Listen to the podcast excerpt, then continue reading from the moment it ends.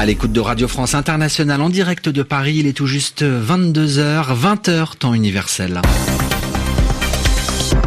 Adrien Delgrange. L'heure de vous présenter le journal en français facile. Ce soir, je suis accompagné de Zéphirin Quadio. Bonsoir Zéphirin. Bonsoir Adrien, bonsoir à tous. Alors dans ce journal du 24 juillet à la une, Emmanuel Macron s'est exprimé il y a quelques instants sur l'affaire Benalla.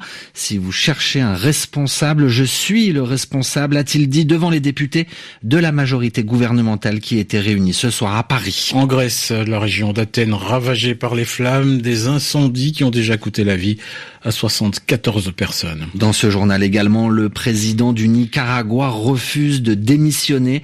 Daniel Ortega l'a dit dans une interview à une chaîne américaine la nuit dernière. Et puis nous reviendrons en musique sur le parcours extraordinaire d'un artiste guinéen né au XVIIIe siècle, Joseph Antonio Emidi. Ce soir, un hommage lui est rendu en France. Voilà pour les titres. Bienvenue à tous. Le journal. Le journal. En français facile il sort de son silence. Sa parole était attendue, Zéphirin. Emmanuel Macron a parlé ce soir de l'affaire Benalla devant des députés. Benalla, du nom d'un de ses collaborateurs filmé en train de malmener des manifestants, c'était le 1er mai dernier à Paris. Alors l'affaire a éclaté il y a maintenant près d'une semaine et pour le président, eh bien, son silence n'était plus tenable. Pauline Glaise, bonsoir. Bonsoir Adrien. Alors dites-nous, ce soir, qu'a-t-il dit Emmanuel Macron? Eh bien, Adrien, Emmanuel Macron assume entièrement. Ce sont euh, des députés de sa majorité qui rapportent euh, ces informations. Le président de la République s'est exprimé euh, devant des élus de la République en marche dont la réunion était prévue de longue date à la Maison de l'Amérique latine. Le responsable, c'est moi, aurait-il affirmé. Emmanuel Macron est d'une part revenu sur l'affaire elle-même. Il a dit avoir ressenti le comportement de son collaborateur Alexandre Benalla le 1er mai une trahison, une trahison dont la sanction a été jugée bien trop faible, notamment par l'opposition. Depuis une semaine, les suppositions vont bon train sur les têtes qui pourraient tomber, sur l'identité de celui qui endossera le rôle de fusible.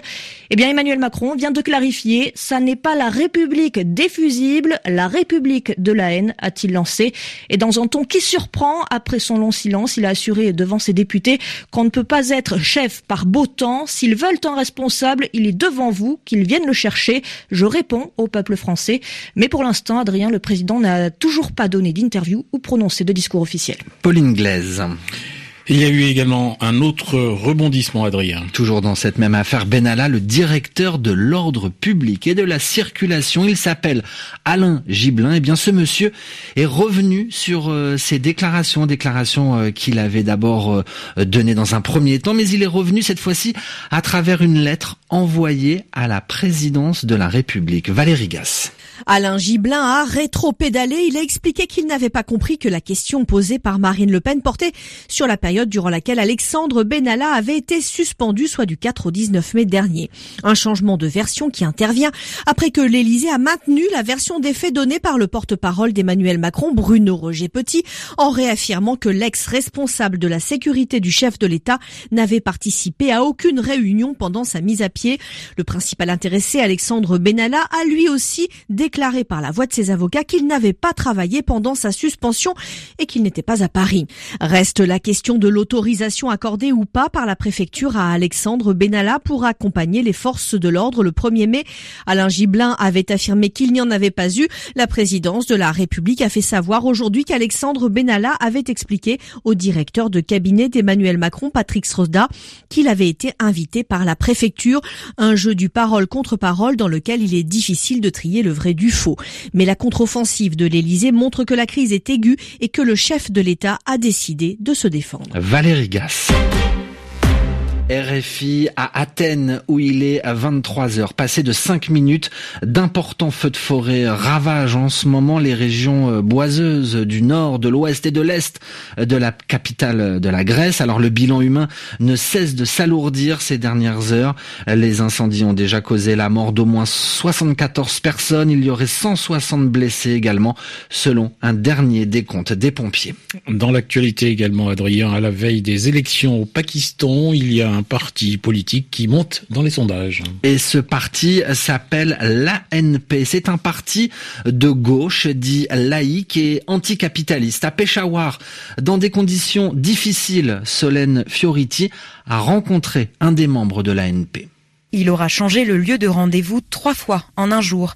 À 68 ans, Sied Akil Shah, candidat aux législatives de Peshawar, fait preuve d'une grande prudence. Lors des dernières élections, 600 membres de sa formation ont été tués dans des attaques revendiquées par les talibans. En cause, les valeurs progressistes de ce parti Pashtun, une ethnie que partage la majorité des terroristes. Tous les hommes nés dans ce monde, quelle que soit leur race, leur religion ou leur sexe, tous sont égaux. Et Allah n'existe pas seulement pour les musulmans, il est pour tous les hommes sur cette terre, c'est ça la laïcité. De 2008 à 2013, l'ANP gouvernait la province, une période pendant laquelle il a fait construire neuf universités. C'est d'ailleurs en plein débat sur l'éducation que la bombe a explosé dans cette rue il y a 12 jours, un rassemblement qui a tué 20 militants. Comme cinq ans plus tôt, il se pourrait que les effets de l'attentat dissuadent les partisans de l'ANP d'aller voter. Comme l'explique Merzagoul, il a perdu six membres de sa famille dans l'explosion. Notre cœur saigne, nous ne faisons que pleurer. Nous avons trop peur de voter. Nous n'en sommes plus capables. Mais malgré la peur, sur les murs de Peshawar, les affiches rouges de l'ANP restent omniprésentes, comme celle du parti d'Imran Khan, donné grand favori de ces élections pakistanaises. Solène Fioriti, Peshawar, RFI. Dans l'actualité sud-américaine, Daniel Ortega ira jusqu'au bout de son mandat. À savoir 2021, Zéphirin, le président nicaraguayen, était interviewé hier soir par la chaîne américaine Fox News au sujet de la crise en ce moment dans son pays. Une crise qui, je vous le rappelle, a fait près de 300 morts. Alors le conflit entre opposants et partisans du président Ortega dure depuis maintenant trois mois. Sarah Cozzolino, le président du Nicaragua, s'est montré très ferme hier soir face aux caméras de la télévision américaine. Daniel Ortega se tient devant les drapeaux nicaraguayens entourés de fleurs et il affirme notre mandat électoral se termine en 2021 quand nous aurons nos prochaines élections. Il refuse donc l'idée d'élections anticipées demandée par ses opposants mais aussi par l'Église catholique, médiateur dans ce conflit. To move up the elections would create instability, insecurity. Avancer les élections créerait de l'instabilité, de l'insécurité et ne ferait qu'empirer les choses, estime Ortega. Le président nicaraguayen écarte toutes les accusations du journaliste américain rejetant la faute sur les États-Unis. Qui arme les groupes paramilitaires lui demande Brett Bayer. Ortega renverse la question et reproche à des organismes divers, y compris aux États-Unis, d'armer des milices antigouvernementales responsables du meurtre de policiers.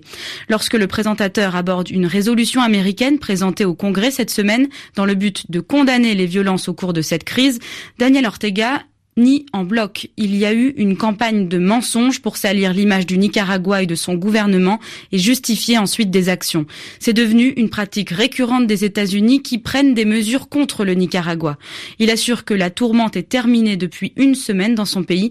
Au même moment, hier, des milliers de Nicaraguayens, opposants et partisans du président, ont manifesté sans s'affronter. De la musique à présent, c'est l'histoire d'un compositeur guinéen né au XVIIIe siècle. Il s'appelle Joseph Antonio Emidi il y a un spectacle qui retrace ce parcours, Carmen Lunsman.